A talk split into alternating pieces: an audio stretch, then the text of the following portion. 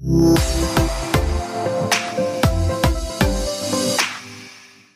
Woche geht zu Ende, aber die Themen gehen nicht aus. So viel vorab. Herzlich willkommen zu BVB Kompakt an diesem Freitag. Es gibt jede Menge zu berichten. Ihr werdet es bestimmt mitbekommen haben. Ich bin Sascha Staat und los geht's mit unserer schwarz-gelben Tageszusammenfassung.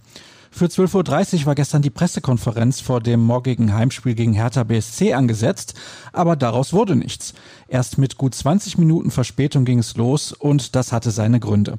Denn die sportliche Leitung hatte gleich sechs Spieler zum Rapport bestellt.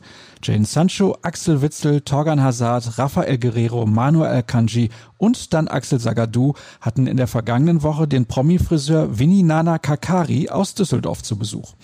Das wäre nicht weiter verwerflich gewesen, doch die Spieler verbreiteten in den sozialen Medien fleißig Fotos, auf denen sie ohne Atemschutzmasken zu sehen waren. Die Aufregung war groß und die Konsequenzen sind bislang nicht absehbar.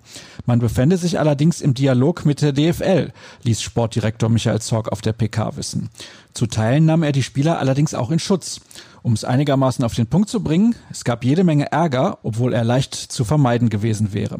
Alles, was ihr dazu wissen müsst, erfahrt ihr im Artikel von Florian Gröger. Auch Jürgen Kors hat sich der Sache angenommen. Er beleuchtet Jaden Sancho nochmal intensiver. Der junge Engländer wird intern zwar nicht als Problemfall gesehen, aber zumindest als Sorgenkind. Dafür gibt es durchaus Gründe, die der Kollege in einem äußerst interessanten Text über Sancho erläutert. Kommen wir zu sportlichen Themen. Wie Lucien Favre mitteilte, steht hinter Erling Haaland nach wie vor ein Fragezeichen. Er trainierte erstmals nach seiner gegen die Bayern erlittenen Verletzung mit der Mannschaft. Ob der Norweger aber gegen Hertha BSC zur Verfügung steht, entscheidet sich wohl erst am Spieltag. Bei Marco Reus gibt es derweil leichte Fortschritte zu vermelden.